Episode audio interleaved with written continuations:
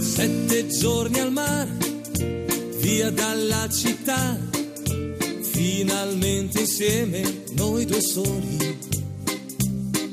Sveglia accanto a te, poi dopo il caffè, passeggiate mano nella mano. Esta no es una semana cualquiera, con Luis Antequera. Ricche di magia, ogni posto è buono per un bacio. Cento baci più, sotto al cielo blu, sulla bianca sabbia a piedi nudi. Bella come sei, dolce quando vuoi, con la bronzatura che ti dona più che mai. Non aver paura, non è un'avventura, sai non finirà. Hola a todos, bienvenidos una vez más al programa Esta no es una semana cualquiera en Radio María con un servidor de ustedes Luis Antequera y Mariate Aragonés. Y bien, Luis, ¿qué semana nos ocupa hoy? Hoy Mariate le damos un repaso a algunos de los hechos históricos ocurridos entre un 12 y un 18 de mayo. Una semana que no es una semana cualquiera, siete días, sette giorni, como dice nuestra sintonía, en los que han pasado a lo largo de la historia cosas que ni se imaginan nuestros oyentes, porque la historia es así, mejor y más fantástica que la más increíble de las fantasías. Comencemos pues.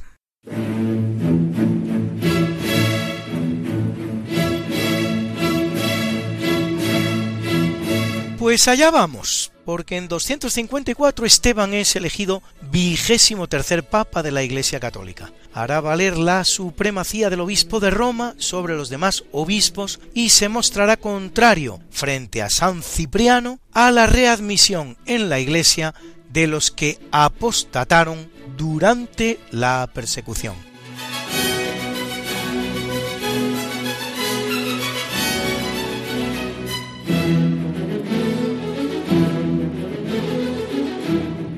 En 614, tras invadir Siria, el persa Cosroe II toma Jerusalén, expulsa a la población y se apropia de la Vera Cruz hallada en su día por Santa Elena, la cual es llevada a Persia. Cuando en 629 Cosroes sea derrotado por el emperador bizantino Heraclio, este recupera la Veracruz, que se perderá definitivamente en la nueva conquista de Jerusalén, realizada en 1187 por el musulmán Saladino.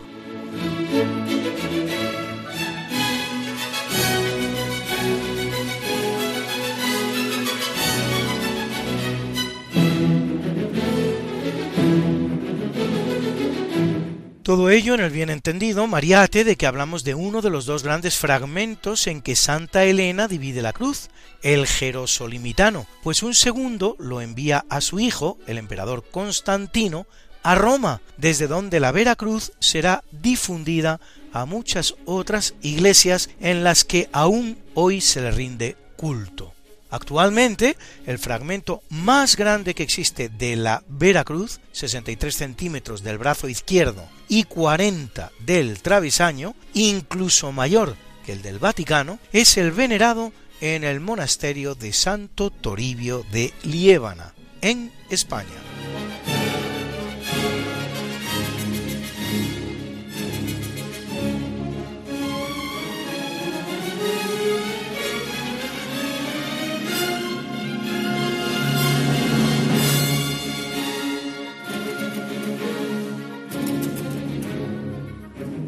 En 756, Abderramán I vence a Yusuf al-Firi en la batalla de Alameda, en la provincia de Málaga. Abderramán, nacido en Damasco, en Siria, era el último miembro de la familia Omeya, destronada del califato por los abásidas. En su huida de Siria, Abderramán consigue cruzar el estrecho y refugiarse en España, la provincia más occidental del califato, invadida por los musulmanes sólo 45 años antes, Abderramán entra con un pequeño ejército formado de sirios, yemeníes y bereberes.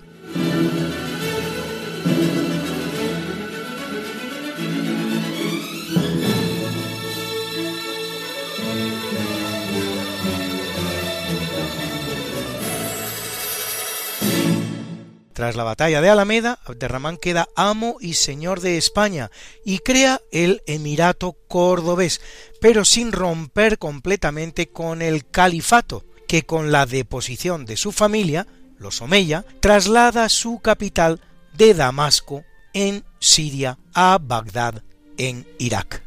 La ruptura total la realizará Abderramán III, nieto de Abderramán I en ocho generaciones, el cual en 929, siglo y medio después, por lo tanto, rompe completamente con Bagdad y proclama un segundo califato, el califato Omeya de Córdoba, independiente del de Bagdad. Los españoles acostumbramos a hablar de los ocho siglos de dominación islámica de la península sin reparar en que durante esos ocho siglos se produjeron en España situaciones muy diferentes y entraron en nuestro país pueblos y razas muy distintos, que sólo coincidían en su profesión islámica, y ni siquiera con la misma intensidad, tradiciones o credo. Algo así como si los americanos consideraran que españoles e ingleses, católicos y protestantes fueran la misma cosa, y no fueran capaces de diferenciar entre la colonización argentina y la canadiense, solo a modo de ejemplo.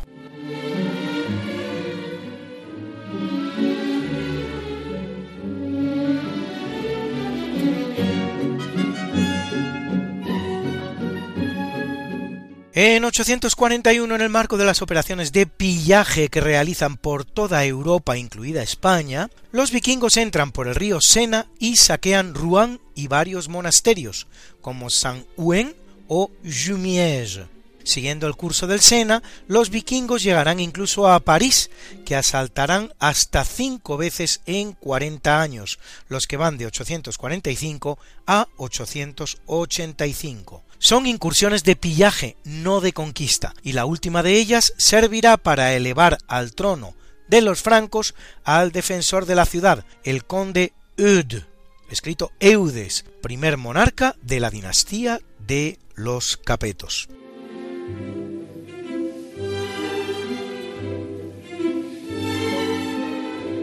En 1097, en el marco de la Primera Cruzada, convocada por el Papa Urbano II, un ejército cristiano reclutado en todos los reinos europeos comienza el sitio a la ciudad de Nicea. La cruzada se verá coronada con el éxito, la más exitosa de las nueve cruzadas, conquistándose Jerusalén, objetivo último de la misma, en 1099, y constituyéndose en la zona cuatro pequeños reinos cristianos, Edesa, Antioquía, Trípoli y Jerusalén, la cual permanecerá en manos cristianas 90 años hasta 1187, en que la conquista Saladino.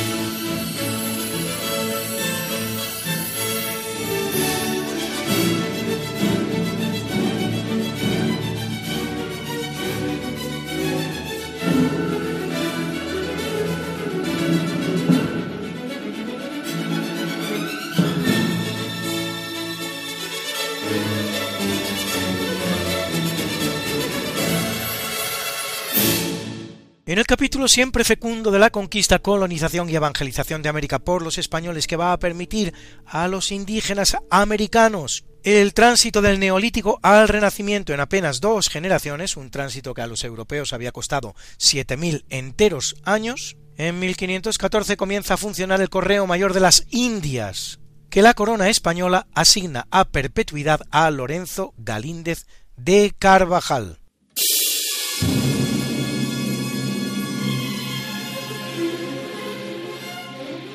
En 1525, Juan de Medina y Francisco de las Casas fundan la villa de Trujillo, en Honduras.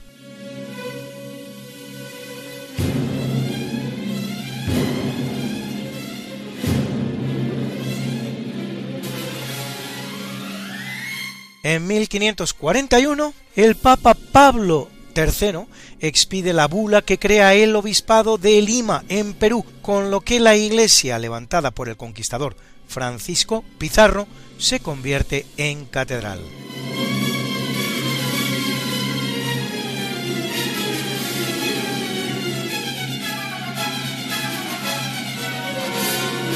En 1551, en Lima, el virrey de Nueva España, Antonio de Mendoza, y el primer obispo de Nueva España, Juan de Zumárraga, fundan la Universidad de San Marcos, la segunda más antigua de América. Para cuando en 1636 los ingleses funden Harvard en Norteamérica, España ya habrá fundado 15 universidades en el continente americano. Con un aditamento no menos importante, que mientras Harvard es una universidad para blancos británicos, las universidades españolas son universidades mixtas, para blancos y para indígenas.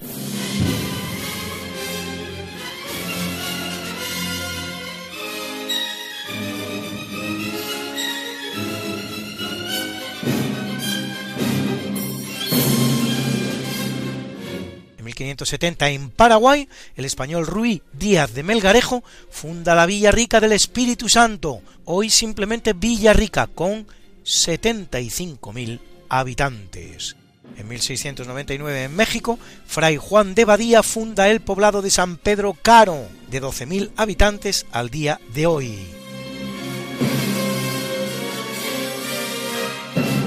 En 1755 los españoles se establecen en una zona de Texas, en los actuales Estados Unidos, donde tres meses después, el 25 de agosto, Tomás Sánchez de la Barrera funda San Agustín de Laredo, la actual Laredo.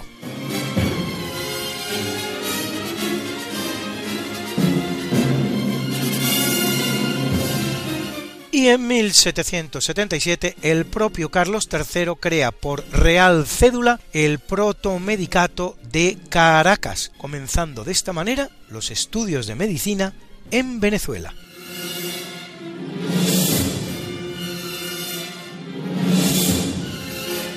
Haciendo posible todos ellos y muchos más tres siglos de Pax Hispana sin precedentes en la historia americana, la cual, una vez que España abandone el escenario, conocerá más de dos centenares de conflictos tanto civiles como entre vecinos.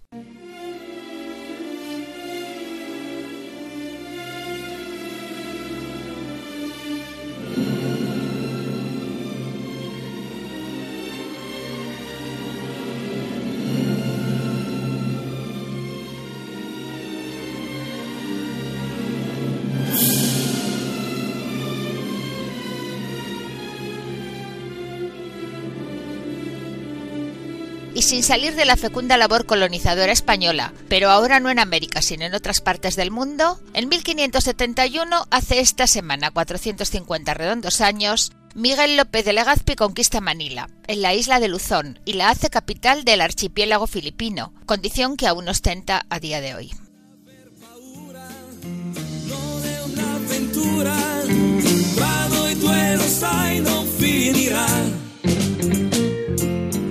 ¿Quieres hacer radio con nosotros?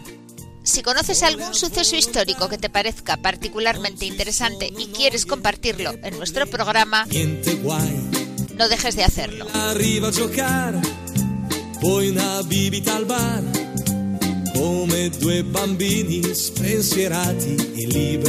Puedes grabar un MP3 de hasta 3 minutos de duración y enviárnoslo a esta no es una semana cualquiera, así como suena, sin puntos ni espacios, arroba radiomaria.es.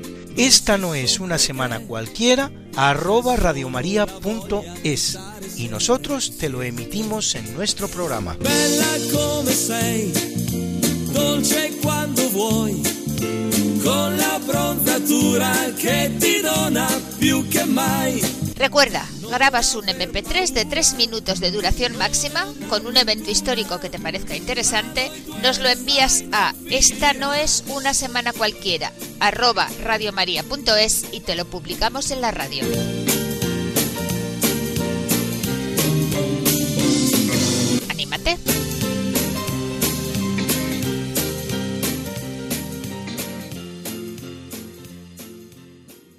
En En 1607, en el actual Estados Unidos, y tras varios intentos frustrados, los tripulantes ingleses de los navíos Susan Constant, Godspeed y Discovery de la English Virginia Company fundan la colonia británica de Jamestown, ciudad de Jaime, así llamada en honor al rey Jaime I o Jacobo I de Inglaterra, en el actual estado de Virginia, primera colonia inglesa en el Nuevo Mundo, que, sin embargo, conocerá poca fortuna, desapareciendo solo tres años después y llegando a practicar sus empobrecidos habitantes incluso el canibalismo para sobrevivir.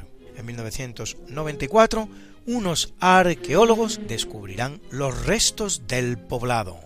Jamestown es 42 años posterior a la primera ciudad fundada en los Estados Unidos, que data de 1565, por nombre San Agustín, en Florida, solo que levantada por los españoles.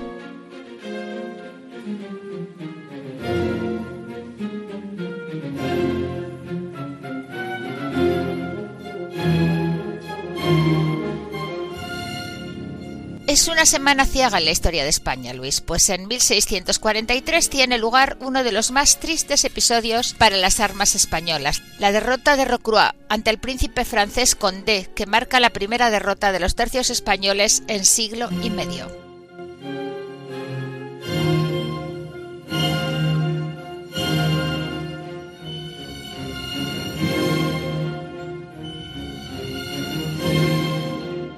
Así es, Mariate. Sin embargo, no es cierto, como sostienen tantos historiadores, que España pierda ya su condición de primera potencia, en la que aún permanecerá, por lo menos, tres cuartos de siglo.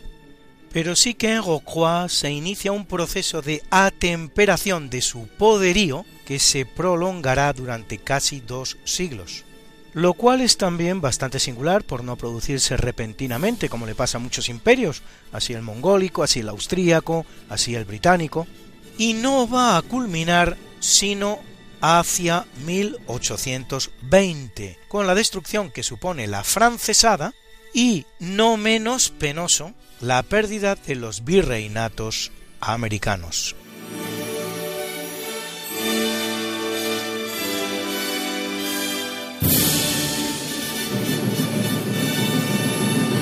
En 1648 se firma el Tratado de Münster por el que los Países Bajos obtienen su independencia de la corona española, al final de la Guerra de los Treinta Años.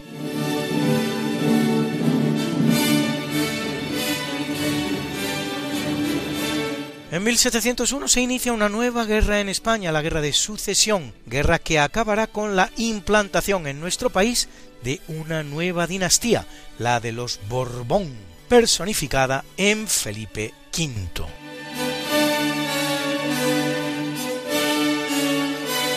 Por si ello fuera poco, Paraguay proclama la independencia en el año 1811.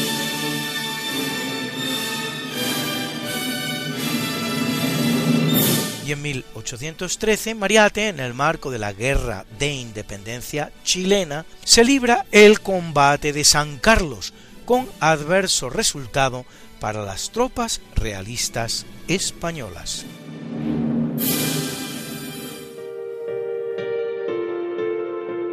¿Te gusta la historia? ¿Te interesan estas noticias? ¿Quieres que sigamos contándotelas? No es fácil. Necesitamos tu ayuda. Escucha lo que te contamos a continuación. San Luis María Griñón de Montfort comenzaba su tratado sobre la verdadera devoción a la Virgen María con estas palabras. Jesucristo vino al mundo por medio de la Santísima Virgen y por medio de ella debe también reinar en el mundo. Para colaborar al advenimiento de ese reinado de paz y amor, orando intensamente en la espera de un nuevo Pentecostés con la Madre de Jesús en este mes de mayo, te pedimos nos ayudes a ser testigos de esperanza y misericordia en nuestro mundo, herido por tantas formas de sufrimiento.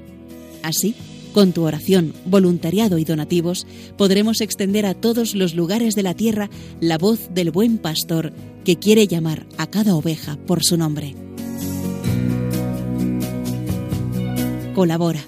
Puedes hacerlo sin moverte de casa con una simple llamada al 91 822 8010 o a través de nuestra página web www.radiomaria.es, donde verás los números de cuenta a donde podrás realizar una transferencia bancaria o a través de pasarela de pago con tarjeta. Además, tenemos disponible el método de pago Bizum. Y si quieres que tu donativo desgrabe, no olvides indicar tus datos personales, incluido tu NIF. Testigos de Esperanza con Radio María.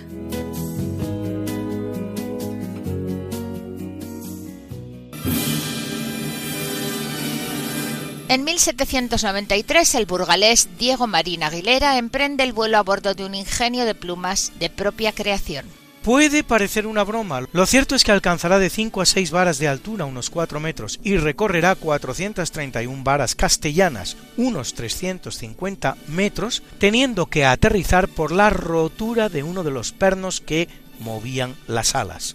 Pero volar, voló.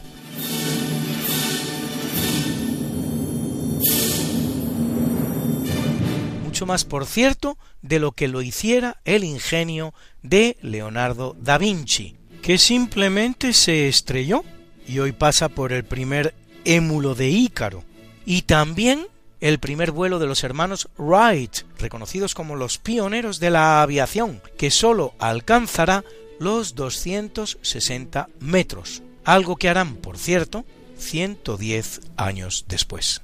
Por desgracia, sus vecinos creyéndole loco, o vaya usted a saber si por envidia, que la envidia es más invisible que el aire al que Diego desafió, destruirán el ingenio, que hay que ser burro.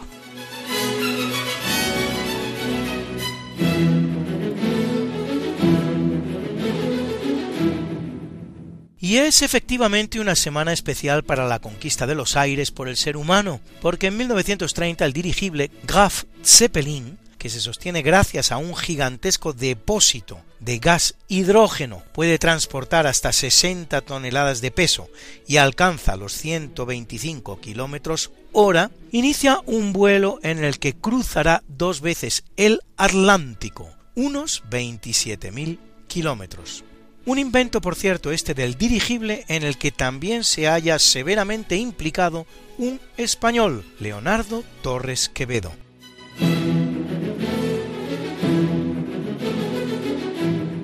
En 1953, Jackie Cochran se convierte en la primera mujer que rompe la barrera del sonido.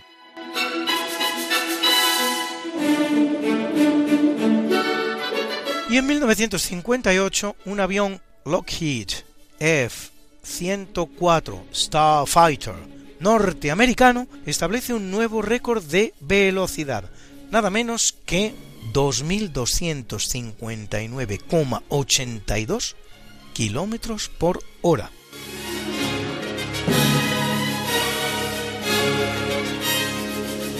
En esa lucha, Luis, por derrotar a la distancia en 1990 en Francia, el tren TGV o Train de Gran Vitesse, tren de alta velocidad, obtiene un nuevo récord de velocidad, esta vez en el mundo ferroviario, nada menos que 515,3 km hora.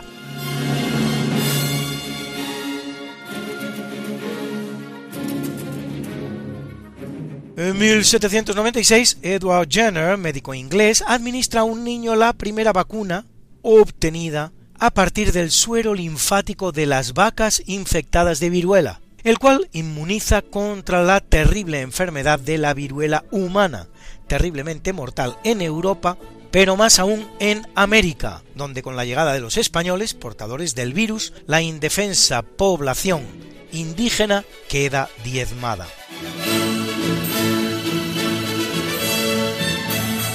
Solo siete años después tiene lugar la primera campaña mundial de vacunación financiada personalmente por el rey de España, Carlos IV, que si en tantas otras cosas fue tan mal rey, solo por esta iniciativa merece un lugar en la historia con letras de oro, y organizada y acometida por el médico español Francisco Javier de Balmis, auxiliado por los médicos José Salvani, José Domingo Díaz y Vicente Salias. Salvani, de hecho, se dejará la vida en la expedición. En cuanto a esta, dará la vuelta al mundo por varias rutas diferentes, vacunando una cifra que se estima en un cuarto de millón de personas en cuatro continentes diferentes, incluso en colonias en posesión de Inglaterra con quien se estaba en guerra, y estableciendo juntas de vacunación para que siguieran vacunando en cada lugar que tocaba. Y todo ello gratuitamente. ¿Se puede usted imaginar al día de hoy España o Norteamérica o Inglaterra o Francia repartiendo la vacuna del COVID gratuitamente por todo el mundo?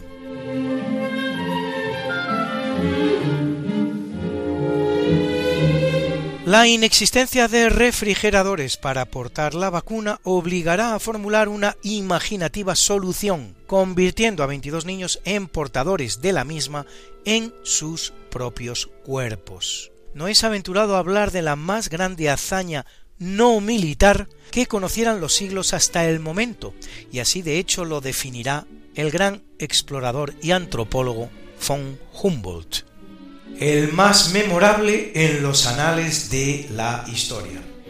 Hasta ese momento, los únicos vacunados con la vacuna de Jenner eran algunos niños del condado de Gloucestershire en el que éste residía.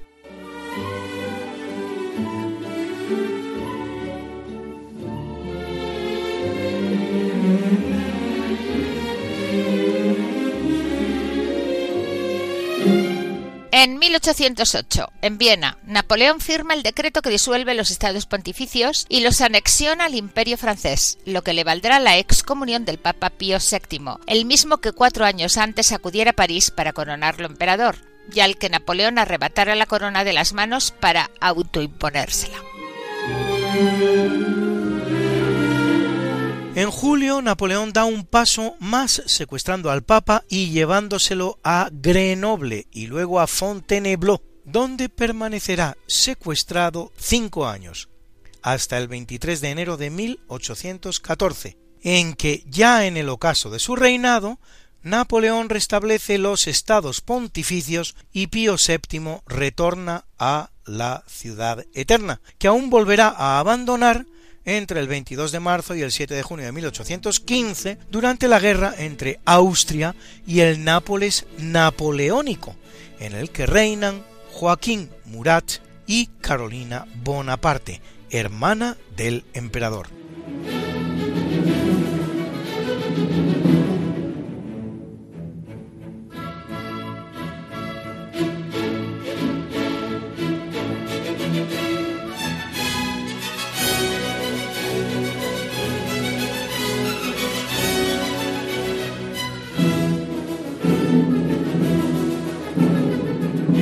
En 1933, la Segunda República aprueba la Ley de Confesiones y Congregaciones Religiosas, que reglamenta el culto, nacionaliza parte importante del patrimonio eclesiástico, permite al Estado vetar nombramientos religiosos y establece el cierre de los centros educativos católicos.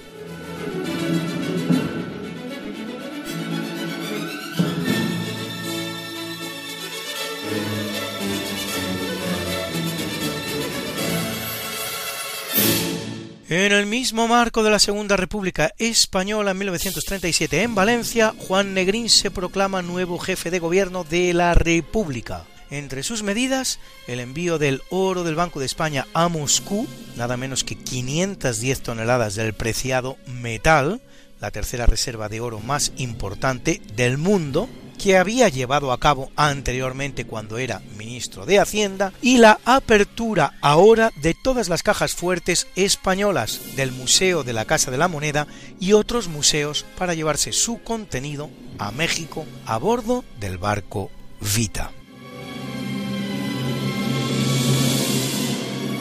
En marzo de 1939, eso sí, desde su refugio en París, todavía preconizará el alargamiento de una guerra civil que la República tenía ya totalmente perdida, para que enlazara así con la Segunda Guerra Mundial, que no comenzaría sino cinco meses después, mientras compañeros suyos del PSOE que no habían abandonado Madrid, entre los cuales Julián Besteiro, Wenceslao Carrillo, padre por cierto de Santiago Carrillo, a quien éste no se lo perdonará, jamás. o el coronel Casado daban un golpe de Estado en el seno de la propia República para poner fin a una guerra que no podía producir ya sino sangre baldía e innecesaria.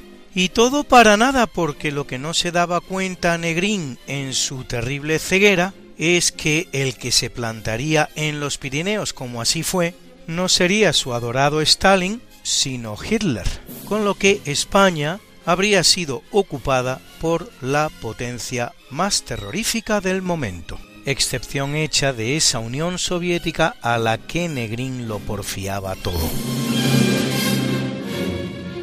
En 1939, con cinco años, siete meses y 21 días de edad, con cinco años, siete meses y 21 días de edad, la peruana Lina Medina Vázquez se convierte en madre. Es la madre más joven confirmada en la historia de la medicina. Había concebido a su hijo a los cuatro años y ocho meses. Menstruaba desde los dos años y ocho meses. Dio a luz por cesárea. El niño se criará como si fuera el décimo hijo de sus abuelos, los padres de Lina. El padre de Lina, de hecho, llega a ser detenido como sospechoso de haber violado a su hija, aunque nunca se sabrá quién era el progenitor de la criatura, la cual por cierto morirá a los 40 años de edad. Lo más probable finalmente es que lo fuera un hermano de Lina. En el supersticioso ambiente de la aldea, para algunos Lina era una nueva Virgen María, para otros el niño era el hijo del dios Sol.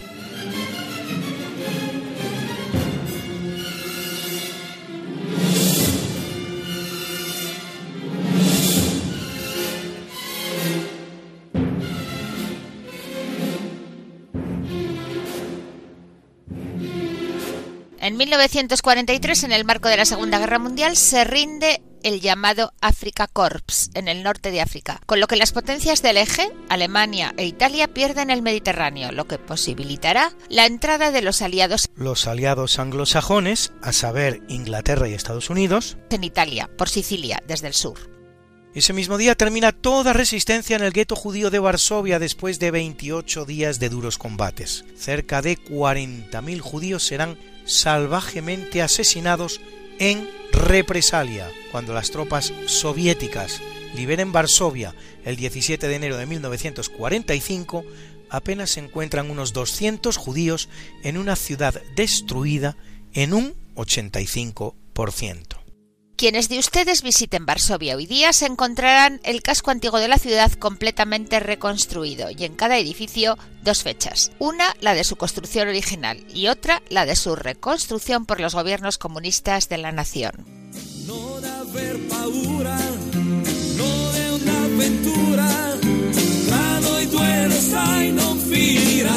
Están ustedes en Radio María en su transistor, en su ordenador, en su teléfono, en su iPad, en su televisor, en su radiolina. Esta no es una semana cualquiera. Con Luis Antequera y María T. Aragonés.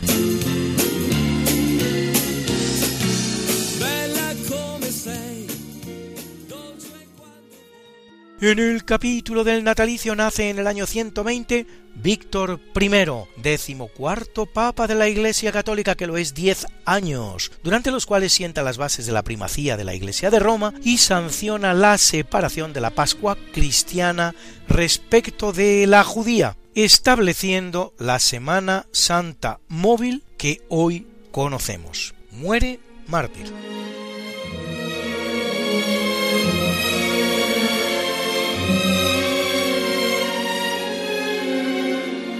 Nace en 1567 Claudio Monteverdi, compositor italiano y figura destacada de la transición de la música renacentista a la barroca. Autor de numerosos motetes, madrigales y misas, pero sobre todo de óperas, como este Orfeo, que sienta las bases de la ópera moderna.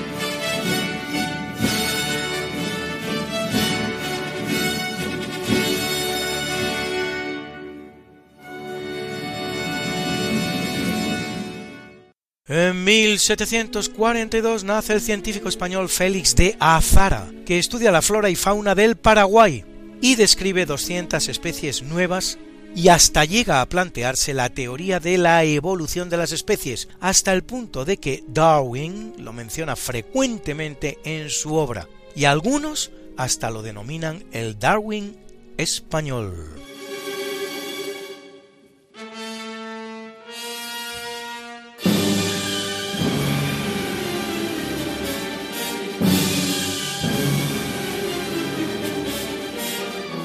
Nace en 1845 Gabriel Fauré, compositor y pianista francés, autor, entre otras muchas obras, de un bellísimo y delicado requiem que acompañará hoy nuestro obituario.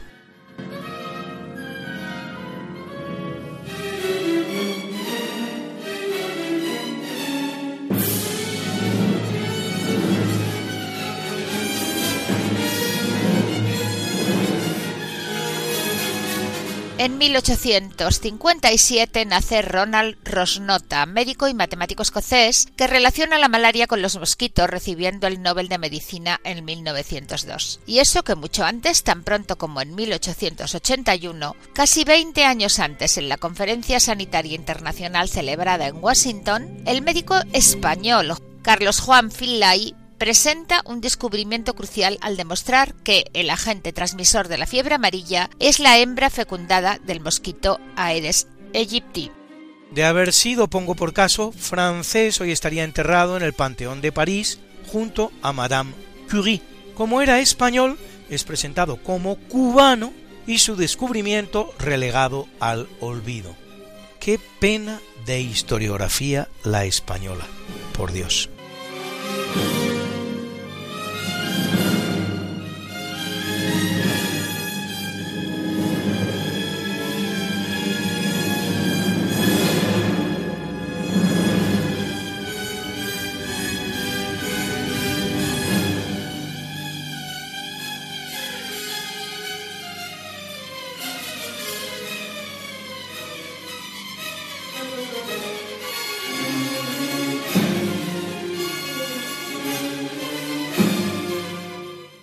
Y en 1930 nace Juan Carlos Sarabia, cantante folclórico argentino que funda el grupo Los Chalchaleros, que ameniza hoy este noticiario con su preciosa canción Sapo Cancionero.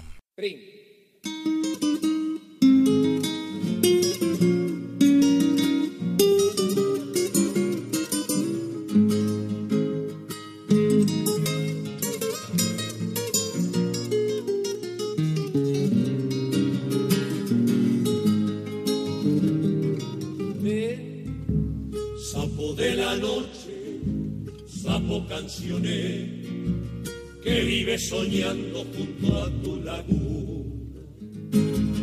Lleno de los charcos protejo otro vez, estás embrujado de amor por la luna. Lleno de los charcos protejo otro vez, estás embrujado de amor por la luz.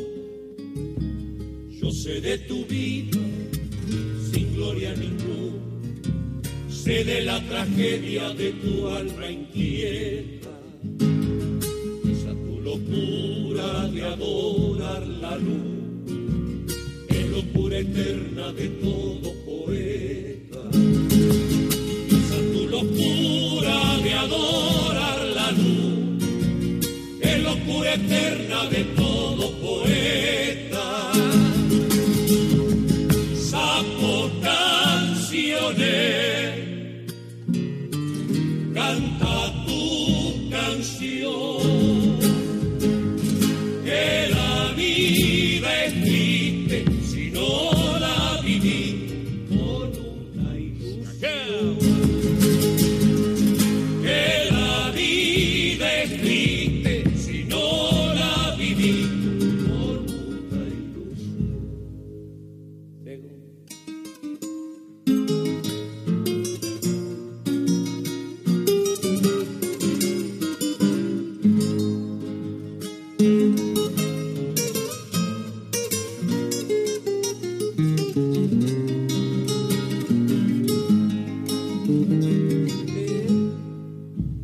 Tú te sabes feo, feo y contrahecho, por eso de día tu fealdad oculta. Y de noche cantas tu melancolía. Y suena tu canto como letanía. Y de noche cantas tu melancolía y suena tu canto como letanía repican tus voces en franca por fin tus coplas son vanas como son tan bellas ¿No sabes acaso que la luna es fría? Porque dio su sangre para las estrellas. ¿No sabes acaso que la luna es fría? Porque dio su sangre para las estrellas.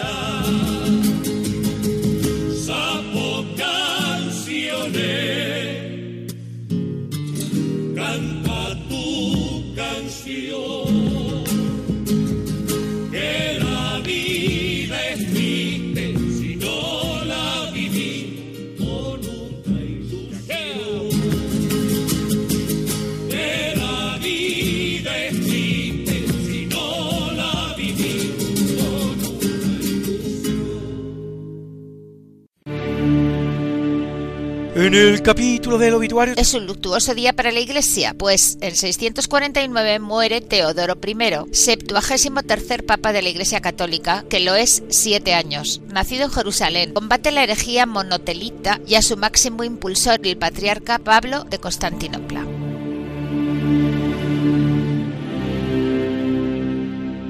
Y en 964, las mismas cifras pero ordenadas de otra manera, 649-964, lo hace Octaviano, hijo ilegítimo de Alberico II, señor de Roma, y nieto de Marocia, la mujer que ponía y quitaba papa, más conocido como Juan XII, centésimo trigésimo papa de la Iglesia Católica, que lo es nueve años, uno más de los del llamado siglo de hierro o siglo de plomo de la Iglesia, o pornocracia, o pornopapado, entre los más indignos, por cierto, que otorga en 962 el llamado privilegio otoniano, por el que el Papa no era tal hasta que el emperador lo confirmaba, privilegio que estará vigente casi un siglo. Juan XII luchará contra su sucesor, el Papa León VIII, y acabará sus días asesinado por el marido celoso, y razones no le faltaban, de una de sus numerosas amantes casadas.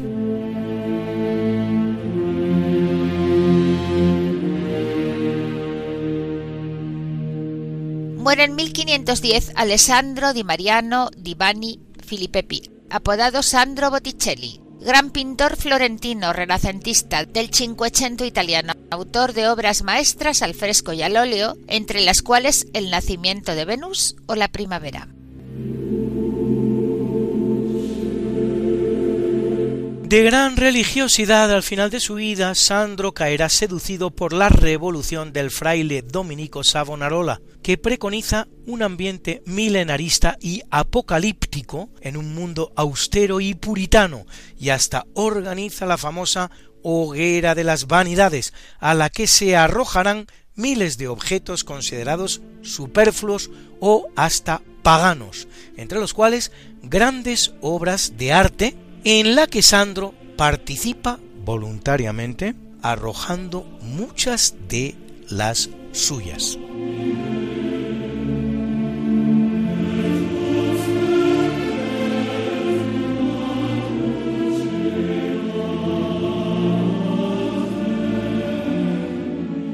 Muere en 1911 en Viena el gran Gustav Mahler, judío convertido al cristianismo cuya obra supone la cumbre de la sinfonía romántica, autor de diez sinfonías, muchas de ellas de profunda temática espiritual. De él hemos venido escuchando la primera de sus nueve sinfonías, más una décima incompleta, que ha formado parte hoy de nuestra banda sonora, así como ahora escuchamos en cambio el requiem del otro compositor que nos acompaña hoy, el francés Gabriel Fauré. Música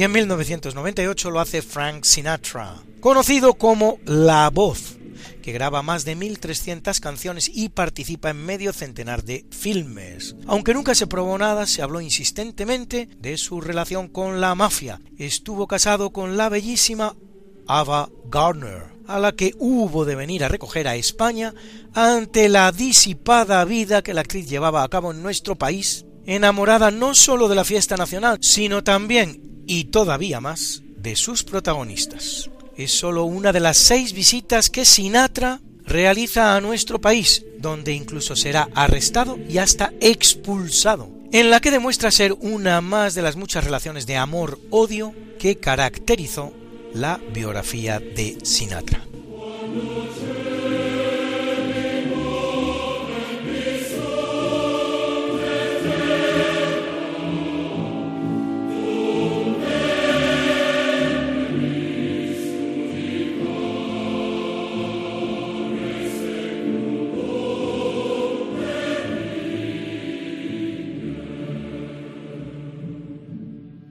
De todas sus canciones elegimos esta famosa My Way, a mi manera, para recordarle. And now the end is near, and so I face the final curtain. My friend, I'll say it clear, I'll state my case of which I'm certain. I've lived a life that's full. I've traveled each and every highway and more, much more than this. I did it my way. Regrets, I've had a few but then again, too few to mention. I did what I had to do. I saw it through without exemption. I planned each charted course, each careful step along the highway and more much more than this. I did it my way. Yes, there were times I'm sure you knew when I bit off more than I could chew.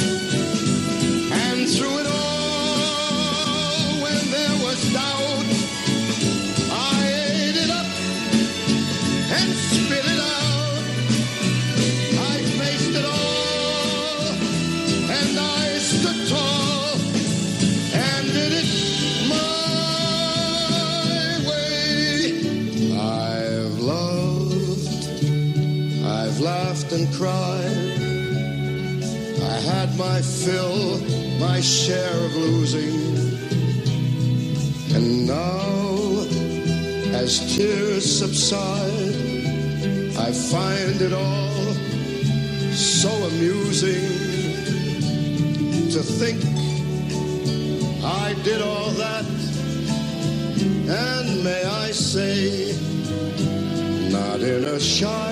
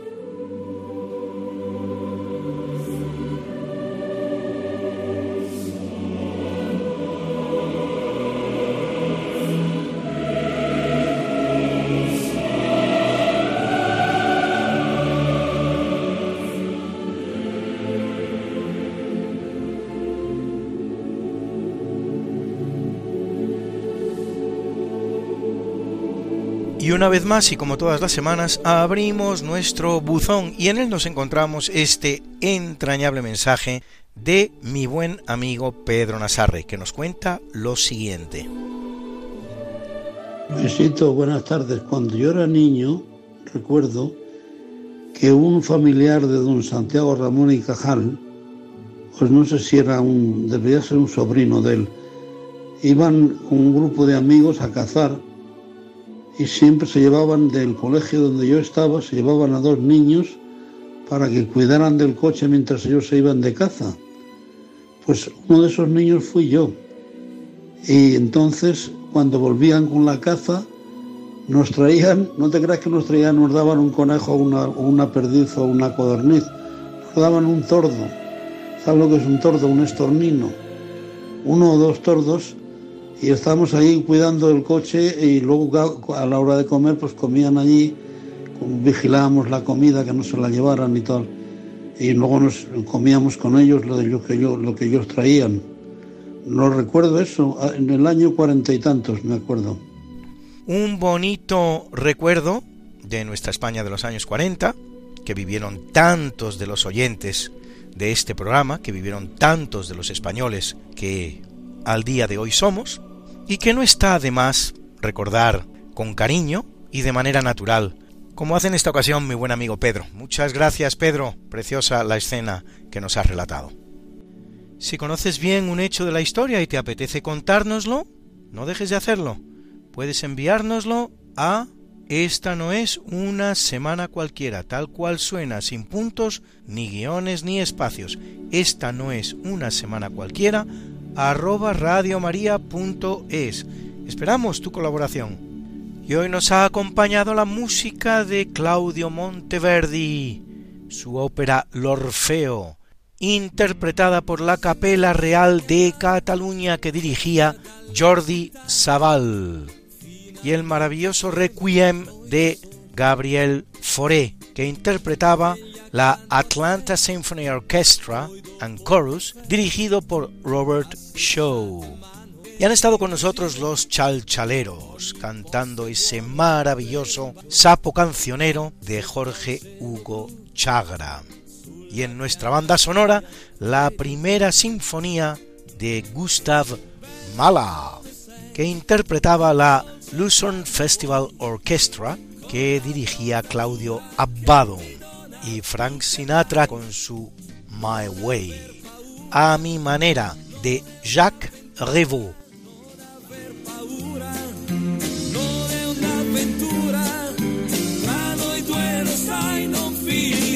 Esta no es una semana cualquiera, a que teníamos razón. La historia, ¿cómo es? Y no como nos gustaría que fuera. Hasta el próximo programa. Se despiden de ti Mariate Aragonés y Luis Antequera.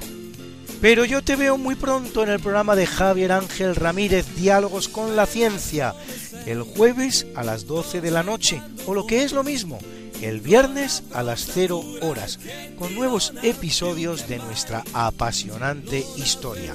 No te lo pierdas. Les hemos ofrecido en Radio María, esta no es una semana cualquiera con Luis Antequera y María Te Aragonés.